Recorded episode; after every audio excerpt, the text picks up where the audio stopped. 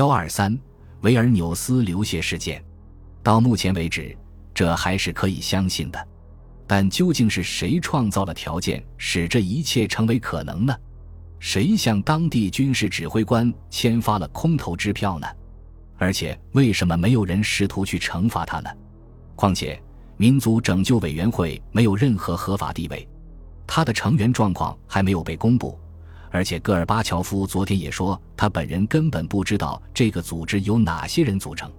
如果这一切都是真的，那么，一个军事指挥官根据一个不为人知的非法机构的请求而对民用目标发动攻击的行为，又怎么能被容忍呢？然而，这种行为不仅仅是被容忍了。根据今天几个发言人的话来判断，这次行动不仅是可以理解的，而且是正当的。让我们把这次事件同阿塞拜疆发生的阿塞拜疆人民阵线夺取控制权的事件相比较。军队镇压了那次事件。其根据是，那是一种非法的夺权行为。然而这一次，一个诡秘的集团从民选政府手中夺取权力的企图，似乎获得了联盟政府最高权威人士辩护。唯一的问题是谁向谁下了命令？戈尔巴乔夫根本不能逃避对当前形势的责任。他或者策划了这起事件，或者不负责任地创造了事情得以发生的条件，或者被迫参与了整个行动。不管哪种可能性更准确，对于我们的政策的影响都是一样的。继续阐明进一步的冲突将会给苏联利益带来的严重后果。许多人担心电视中心被占领后将会对立陶宛议会发动进攻，但是这种情形在星期天晚上和星期一晚上都没有发生。似乎有人下令维持现状，不要激发进一步的暴力，至少暂时要这样。然而。电视中心并没有归还给立陶宛政府，拉脱维亚的政治紧张也不断加剧。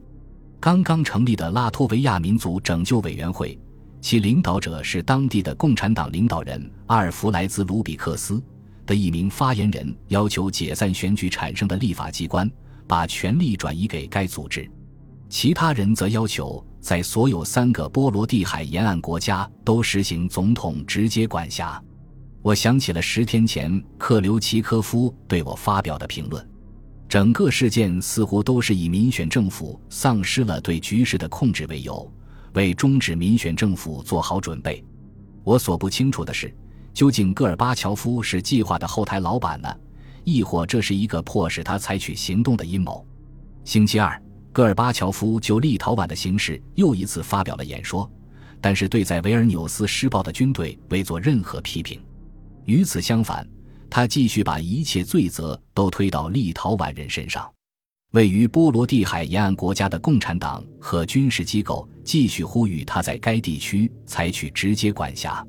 对于戈尔巴乔夫没有谴责星期天早上发生在维尔纽斯的暴行一事，我并不是唯一感到沮丧的人。六个星期前刚被解除内务部部长职务的瓦季姆·巴卡金是戈尔巴乔夫的高级助手中第一个对这一事件公开表态的人。在《共青团真理报》对他进行的一次采访中，他这样说道：“首先，我不能理解的是，国家总统为什么不把他与维尔纽斯事件的关系做以明确的、毫无掩饰的澄清？他作为总统的所作所为。”他要求立陶宛的独立进程回到正常的途径上来，以及尊重人权。所有这一切与夜晚采取夺取权力的企图毫无关系。其次，我不能理解的是，议会里那么多人吵吵闹闹的抱怨缺乏信息，他们知道谁掌握着信息，应该去问谁。事实上，在做最后分析的时候。竟然缺少资料来证明是谁首先开的火。重要的是，这一时许多人丧生的行动完全是非法的和违宪的。很明显，任何将领听从街头人群或者自封的委员会的命令都是违宪的，不管这些群体的呼声有多大。这是我在公开刊物上看到的唯一一份由戈尔巴乔夫身边的人员发表的准确的法律判断。巴卡金的勇气给我留下了深刻的印象。同时，我也痛苦地意识到，虽然戈尔巴乔夫公开表示要在法治的基础上立国，但是又不情愿或者无法去承认明显的事实。新闻工作者开始做出更为广泛的结论。一月十五日，星期二，维塔利波特尼科夫在刚刚创建的《独立报》上撰文写道：“究竟是谁下令在维尔纽斯使用武力的问题总是纠缠不清。”他表明，苏联权力的瘫痪已经进入了最后的阶段，即瘫痪的权力。他还把苏维埃制度比作垂死的章鱼，虽然还在蹦跳折腾，但是却意识不到自己的触手正在一个接一个的被煮熟。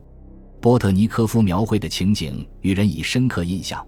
但是我不能肯定有多少个触手已经被煮熟了，有一些也许只是麻木了，还可能会再次向外出击。然而毫无疑问的是，戈尔巴乔夫的权威正在迅速的下降，他往往摆出一副恫吓和威胁的架势，然而还没有实施威胁就停止了行动。通常他不去实施他的威胁是明智的，但是既然如此，他一开始就不应该发出威胁。他对南奥塞梯。格鲁吉亚的一个自治区日趋严重的暴力活动的反应可以说明这一点。当一些奥塞梯政治领导人开始谈论正式脱离格鲁吉亚，同他们的北奥塞梯属于俄罗斯联邦兄弟结成联盟的时候，新当选的格鲁吉亚领袖兹维阿德加姆萨胡尔基阿逮捕了他们，未经审判就把他们关押起来。一开始，双方的非正规武装人员在南奥塞梯发生了小规模的冲突。但是，当奥塞梯人开始把格鲁吉亚人驱逐出本地区的时候，加姆萨胡尔吉阿便派出了格鲁吉亚正规军。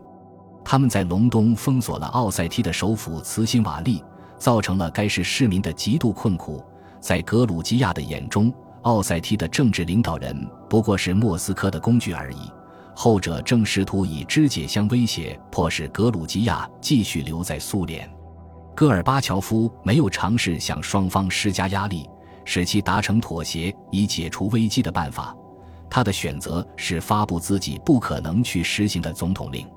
一月七日，他命令格鲁吉亚政府从南奥塞梯撤出军队，但是格鲁吉亚议会以压倒多数票拒绝了这个要求。加姆萨胡尔基亚宣布，任何实施这一总统令的企图都将使格鲁吉亚和苏联之间爆发战争。我并不同情格鲁吉亚对待奥塞梯的粗暴的做法。格鲁吉亚一方面反对苏联将其当做一个殖民地，另一方面要求他们中间的少数民族要么接受附属地位，要么就走开。然而，戈尔巴乔夫武力干涉的威胁只会把事态搞得更糟。如果他不能实施命令，他的信用就会受损；但是如果他试图实施命令，他就可能给格鲁吉亚带来流血冲突，甚至内战。从十一月中旬开始，戈尔巴乔夫不断发布徒劳的自拆抬脚的命令。在进攻维尔纽斯电视中心的前两天，我记录下了对戈尔巴乔夫威胁向南奥塞梯派兵的评论：波罗的海沿岸国家的人会尽一切努力避免落入抵挡苏联军队的陷阱，而格鲁吉亚人则不同。他们很可能会与威胁针锋相对。虽然我理解莫斯科对离心趋势的失望，而且也不认为格鲁吉亚人在对待奥塞梯人方面做的恰当，但是我还是不能理解为什么戈尔巴乔夫要这样行事。目前的方案是一个愚蠢的方案。戈尔巴乔夫仿佛愚蠢至极，竟然看不到那些怂恿他以这种方式施展权威的人，实际上希望取代他。既然他肯定不傻。那他本人一定欣赏武力或者武力威胁可能会奏效的幻想，可悲，可悲，可悲！如果确实是这样的话，当我把这些输入到我在斯帕索别墅里的个人电脑的时候，我真希望克格勃的侦察装置能够窃取到我正在输入的东西，那样戈尔巴乔夫就可以得到我的评论的副本了。然而，我根本不敢相信戈尔巴乔夫会得到这个情报。因为我所记录的信息正是克格勃主席不希望戈尔巴乔夫看到的东西。在一月十五日的那个星期里，立陶宛和拉脱维亚的紧张局势就像发高烧一样，爱沙尼亚的局势稍轻一点。苏联最高苏维埃派出的代表团来往于波罗的海沿岸三国的首都之间调查事实，但是证据表明只进行了有限的几次真正的谈判。在维尔纽斯。最高委员会的成员们仍然预计随时都可能再次出现军事进攻。当我们驻列宁格勒的总领事理查·德迈尔斯星期三访问议会大楼的时候，他发现代表们都倔强的执意要留在大楼里，不管可能发生什么事情，如果必要的话，甚至愿意牺牲在那里。兰茨贝吉斯就是下定决心的代表中的一员，但是他也出席了为星期天的死难者而举行的葬礼。想要参加葬礼的人很多，以至于必须在足球场举行。俄罗斯东正教大主教发表了令人瞩目的演讲。他说：“作为一个俄罗斯人，他感到羞耻，因为俄罗斯人进行了杀戮。”他还说，中央媒体对事件进行了歪曲的报道。最后，他用“立陶宛一定会独立”结束了自己的讲话。并不是所有在立陶宛的俄罗斯人都同民族拯救委员会唱一个调子。一月二十日，星期天晚上，在李家发生了一起严重的事件。起初，他似乎反映出已决定要在那里使用武力。特种防暴部队的小分队，从他们佩戴的缩写标志可以看出，袭击了拉脱维亚内务部大楼，在整个过程中杀害了五个或者六个人。占领大楼之后，他们在午夜后两小时又撤走了。当战斗打响的时候，拉脱维亚总理伊巴尔斯·戈德曼尼斯立即打电话给苏联内务部部长鲍里斯·普戈。他掌管着黑色贝雷帽部队。普戈声称他对此一无所知。他提出要派他的副手去李家进行调查。后来证明，这次攻击实际上是黑色贝雷帽部队军官的一次越轨行为，并没有得到高层当局的批准。然而，尽管这样，这次行动还是加深了大家的紧张感。尽管戈尔巴乔夫已经下命令不再进攻波罗的海沿岸国家的政府大楼。但是他直到九天之后才间接的把袭击维尔纽斯电视中心的行为贴上非法的标签。然而，在一月二十二日的晚上，他又发表了一个声明，继续批评波罗的海沿岸国家的政府，坚持要他们废除违宪的法律。只不过又补充说，任何集团都只能通过宪法允许的途径，而不是靠武力来获得权力。任何在政治斗争中运用武力的企图都是不能容忍的。鉴于违宪事件的严重性，这只不过是个非常温和的谴责罢了，但总算是有所表示了。